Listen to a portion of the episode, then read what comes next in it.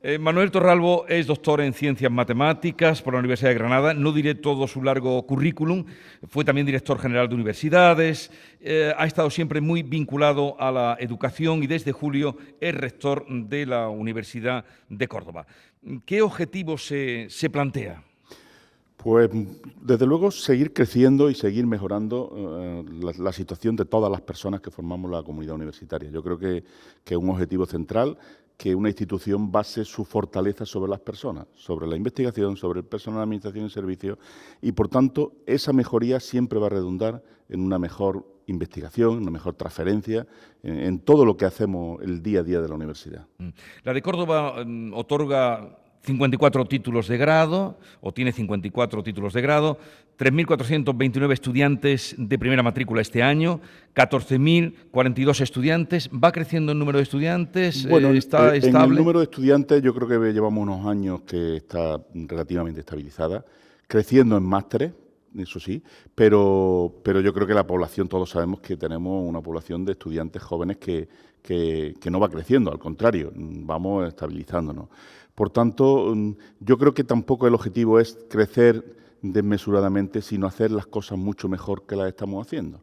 Siempre mejorando nuestra docencia, siempre mejorando nuestra investigación. Por tanto, no debemos de tener una obsesión por tener muchos más estudiantes, sino mejor formados, mejor, con mejores prácticas, con mejores situación de formación. Mm. Bueno, la me dicen que la tasa de estudiantes extranjeros es del 11%. Eh, ¿Qué importancia tiene la Universidad de Córdoba eh, con respecto a la internalización? Hay también eh, dobles titulaciones, cinco dobles titulaciones internacionales. ¿Qué importancia da? Los másteres yo creo que que la, búsqueda que tenemos es efectivamente de aumentar el número de estudiantes extranjeros, porque yo creo que eso enriquece siempre no solo la presencia de estos estudiantes de otros países, sino también los másteres haciéndolo con otros países, la formación. En los Erasmus Mundus, por ejemplo, participan distintas universidades de, Europa y algunas incluso de, de, Marruecos, por ejemplo, tenemos también algunos. Quiero decir que, que el objetivo de internacionalizar nuestra universidad me parece que es irrenunciable.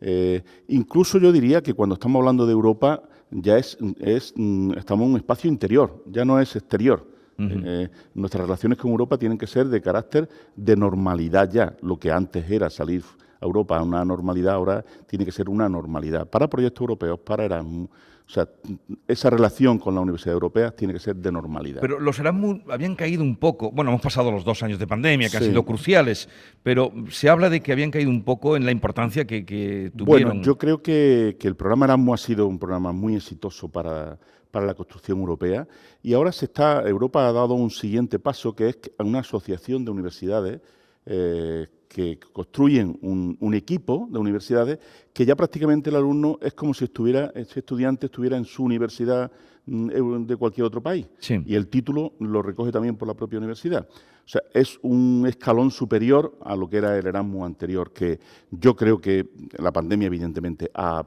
parado, seguro el número, pero, pero esto volverá otra vez a, a seguir porque nuestros estudiantes están muy necesitados de salir, especialmente Andalucía, tiene que hacer todos los esfuerzos porque salgamos a conocer Europa. A lo largo del programa vamos a hablar luego con más detalle de la investigación en concreto, con eh, profesores que trabajan en la investigación, pero me gustaría también eh, saber su opinión sobre el tema de la investigación y, el tema de la relación con el mundo laboral, porque siempre existen, y muchos padres que nos estarán escuchando, con hijos con una carrera, con dos máster, y no encuentran salida laboral. ¿Cómo se lo plantea la Universidad de Córdoba? La Universidad de Córdoba, en todos los datos que tenemos, sale siempre muy bien como una universidad investigadora de gran calidad. Yo creo que tenemos que hacer un esfuerzo eh, en que esa investigación vaya a, se transfiera a las, a las empresas para que haya verdaderamente una innovación empresarial.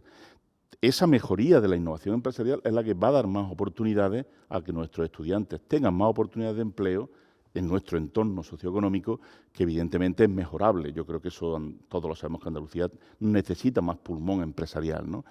Por tanto, eh, todos los esfuerzos que hagamos en salir a vender nuestra investigación a la empresa es muy útil. Yo siempre recuerdo un refrán de nuestro pueblo, Jesús, que decía que el buen paño, se decía anteriormente, el buen paño en el arca se vende. Ya no se vende el buen paño en el arca, hay que salir a vender nuestra investigación. Tenemos que acercarnos a la empresa. Estuvimos hace poco en Cova, tenemos que visitar el mundo del frío en Lucena. tenemos que estar muy cerca, que nos conozcan, que confíen en la universidad, porque hay muy buena investigación. Cuando ha dicho que somos de nuestro pueblo, que somos casi paisanos, usted es de Cardeña, del norte de la provincia de Córdoba, y yo soy, como saben mis oyentes, de, de, Villanueva de Córdoba, la zona de los Pedroches, que, nos sentimos de allí, eh, porque somos allí además. En el mundo de Internet que vivimos ahora, en el mundo online, ¿hacia dónde va la universidad? Porque a lo mejor ya unos alumnos no tienen que aguantar a un profesor que, no les convence y pueden conectar con un profesor de, Michigan. No sé si estoy diciendo una barbaridad o hacia dónde va. Eh, yo creo que evidentemente la pandemia también nos ha marcado un camino de que es posible eh, hacer formación virtual. Y se hace, y de hecho hay un, un número importante de másteres que lo hacemos semipresencial.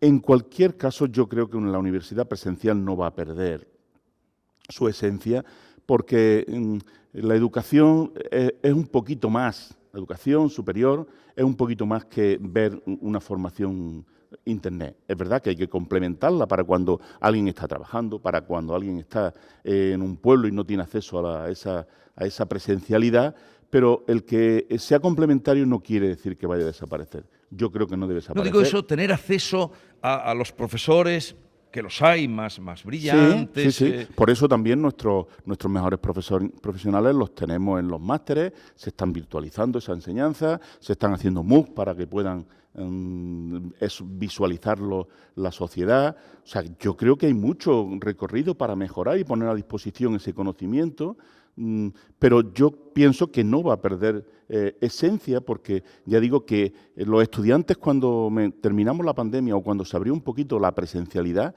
no te puedes imaginar lo contentos que estaban de poder compartir un aula, de compartir las clases en, presencial. O sea, eso te da una muestra de que todavía la socialización, la vida universitaria, el deporte universitario, la cultura, eso no lo cambia un simple vídeo.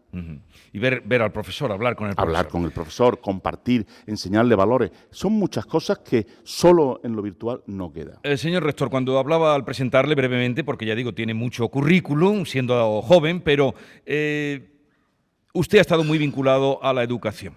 Eh, y me gustaría que nos dijera, y sobre todo a quienes nos escuchan, por qué están aflorando de esta manera las universidades privadas no solo en España, pero centrémonos en Andalucía, ¿por qué están aflorando en los últimos años ese aumento de las universidades privadas?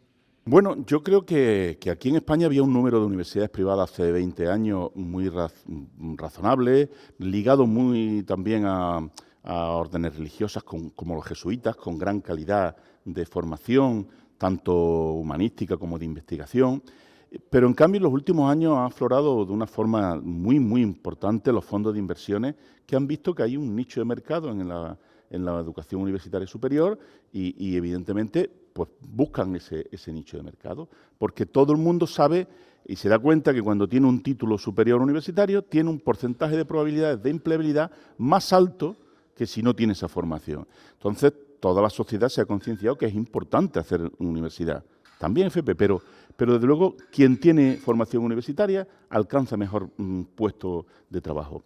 Eh, y, claro, eso hace que los fondos de inversiones, y ahora hay muchas universidades que los fondos de inversiones son los que están detrás, sin corazón, sin alma y desde luego sin investigación. Yo me preocupa que, en Andalucía, que, que, hasta ahora tenemos una universidad privada como la Loyola en manos de los jesuitas que tienen una larga trayectoria de formación universitaria, pero que ahora floren, que tenemos ocho eh, peticiones en Andalucía para, para universidades, me parece excesivo el número y sobre todo me parece excesivo si no vienen acompañadas esos proyectos de un plan de formación y de investigación importante. Si no se investiga, una universidad no es universidad, es una academia, es otra cosa. Y me parece que tenemos que guardar la esencia de la universidad en cuanto que se hace docencia, investigación, y transferencia. Dice usted que hay ocho peticiones de universidades en Andalucía. En este momento, según nos contó el consejero de universidad, anterior rector de nuestra universidad, en la reunión que tuvimos a primero de septiembre, y yo creo que incluso eh, ha dado cuenta el Consejo de Gobierno, hay ocho ocho proyectos presentados en distintos estados de fase.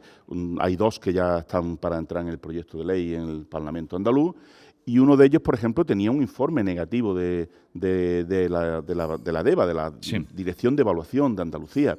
bueno, es preocupante que se sigan con proyectos que, no tienen los informes adecuados. No, no es que mm. sean vinculantes esos informes, pero sí que evidentemente es conveniente atender los informes y, si de verdad se ven unas deficiencias, que se, que se cubran. ¿no? O sea que usted dice que habría que pensarlo eso muy bien antes de darle. Yo, desde luego, esa es la petición que todos los rectores, incluso ya digo, el propio, el propio consejero actual, cuando era rector, votó en contra cuando pasó por el CAU esos proyectos de universidades. O sea mm. que, bueno, tendrá que él eh, meditar y arreglar lo que ahí se votó en, esa, en ese CAU. Usted es eh, de matemáticas. Dicen, es cierto, usted sabrá mejor que nadie, es cierto que, hay escasez de profesores de matemáticas que se los están llevando la ciencia. Bueno, efectivamente, allí es una realidad. Mm, incluso para, para cuando buscamos un profesor en la universidad, eh, acaban llegando ingenieros o físicos porque matemáticos se, lo están rifando ahora mismo prácticamente eh, eh, en el mundo empresarial, en el mundo de la ingeniería, en el mundo de los datos. los físicos y matemáticos se están rifando ahora mismo. Y, aprovecho para hacer esa reflexión porque hubo unos años donde los matemáticos y los físicos prácticamente nadie, nadie estudiaba. Y entonces había alguna sensación, decía, había que cerrar estos títulos. Hay que tener mucho cuidado cuando un título por una época, por una moda, por una mm, determinadas eh, circunstancias temporales baja su número de, estudiantes. Porque eso que ocurrió hace 15 años resulta que ahora mismo es de las titulaciones físicas y matemáticas más demandadas y con más salidas laborales.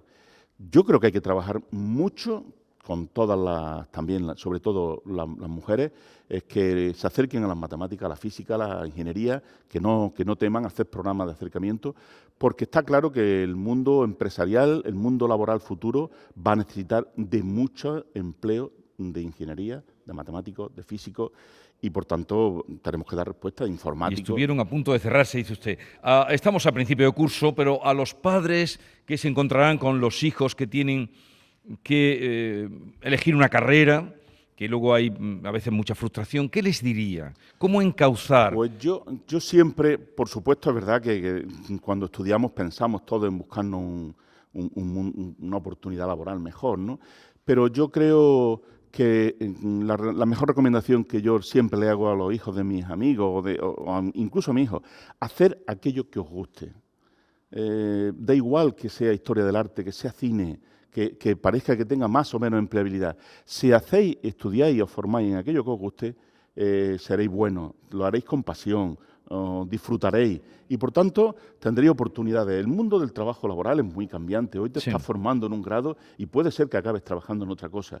Pero si te has formado en algo que te ha gustado, tú te formarás como persona, como profesional, con valores, con capacitación, con, con competencia. Y es una empresa, se va a dar cuenta hacer aquello que guste. Tomen nota los padres que siempre se apuran cuando llega el momento de la elección. Bueno, ustedes, señor rector, ¿cómo están viviendo? Porque llevamos hablando todos los días de la crisis energética. Y claro, ustedes tienen grandes instalaciones.